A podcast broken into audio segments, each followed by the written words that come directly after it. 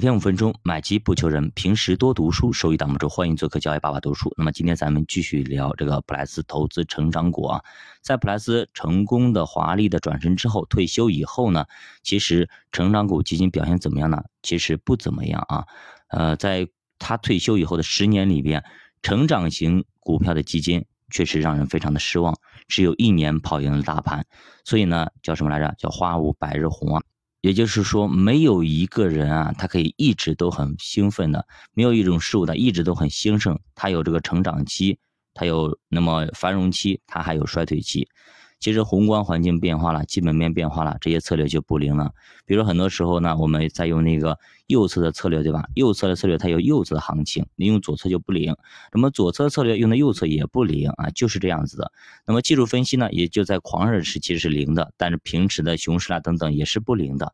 就是每一种的方法，它用它有自己的适用范围啊，适用范围。哎，比如说你汽车，你到水里去就开不动、跑不动，对吧？你必须在路上跑。船也一样的，你在气垫船，你在水里跑再快，你到陆地上就跑不动，对吧？在七十年代末呢，很不幸啊，普莱斯的夫人啊，呃，患了一个老年痴呆，那也就是阿尔兹海默病啊。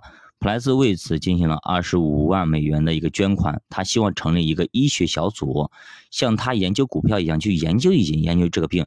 那么到底这个病能不能治好？说实话，哎，确实到现在为止，阿尔兹海默病也是无法治愈的，就是没有方法可以把它给治好。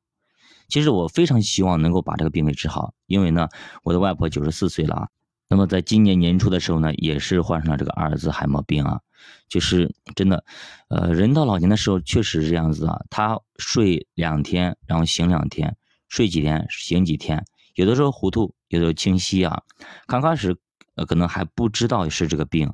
后来他发现，确实是阿尔兹海默病的一个症状啊，所以非常希望，嗯，这些医学家们啊，能够一起去努力，看看这个病能不能治好，让老年人在最后的时光里啊，能够安度晚年，在生命的最后一段路程里，能够安安平平安安的、开开心心的过完、走完这段路程。那么，其实普莱斯呢，一直在捐款，一直在捐款，捐款了几百万美元以上，就是来去治疗这个病啊。那么他的这些医师团队，自助医师团队还写过一本叫做《一天三十六小时》啊，是关于阿尔兹海默病的护理指南，销售呢也是三百万册啊，销售非常多。对于阿尔兹海默病的一个护理方面，确实做到了很大的帮助。因为刚开始的时候，很多人都知道，哎，老糊涂了嘛，哎，这什么不这不是病，老糊涂了。直到后来才发现，哎，原来是阿尔兹海默病啊。退休后的普莱斯其实他一直没有闲着。因为这种投资大师啊，或者非常热爱投资的人，其实他不会闲着，即使在哪里，他脑子里想的都是投资，他依然醉心于他的研究，也依旧关注着新纪元基金的发展。那么，在六十年代末七十年代初的时候呢，普莱斯建议啊，加大黄金股票方面的头寸，新纪元基金跟进，在一九七四年比例已经超过了百分之三十，这让他赚了很多钱。两年多时间，黄金股票大涨七倍啊！这个时候，普莱斯做了一波高抛低吸，做了一波波段，卖掉了不少黄金。但是在七五年和七六年，随着经济的衰退、通胀下行，黄金价格又迅速暴跌。这个时候，普莱斯认为通胀远未结束，所以他又再次下场买入。作者说，从三十岁出头以来啊，那么普莱斯还是第一次啊这么频繁的交易，这么活跃的交易。他一直以前都是买好成长股，放个五年、十年、二十年的就不卖了。这一次呢，就是这么高抛低吸。其实怎么说呢，他有点像巴菲特啊。巴菲特当年做中石油也是这样子，也是高抛低吸，也没拿多久就卖了，对吧？一样的，因为黄金这东西啊，不能够长期持有，黄金它不能下蛋。懂吗？黄金跟其他一样，呃，其他的股票不一样，它不能自吸，不能下蛋，不能说大黄金下小黄金，没有这一说法。黄金它只是一个抵御通胀的一个手段而已，不能够预制放放在我们的仓库里啊。我一直我也说过，黄金是我们出行大海里面的一个压舱石啊，压舱石。当我们用不到它的时候呢，我们可以稍微减一点。我们不能够装一车黄金出去，那你船怎么跑啊？在大海里，对吧？你容易沉船啊。那么这也是为什么普莱斯用波段的思路来操作黄金的方法。其实我们在跟很多大师学习的时候，我们读伟人的书籍的时候，一定先把资产的特质给搞清楚，先给它定性了。哎，哪些是股票，哪些债券，到底什么股票，什么债券，要弄清楚。然后呢，再选择有针对性的投资策略。如果策略错了，即便买到了好资产，也照样是会赔钱的。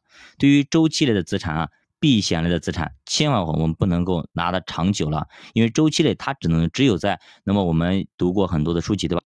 那么周期类股票表现最好的就是在第六周期，对不对？最就是第五周期和第六周期左右，那么这个时候你才能拿它东西。那么到第一和阶段和第四阶段，它基本上表现不出来的，基本上稀里哗啦的，那个时候就不能拿，是这样子的。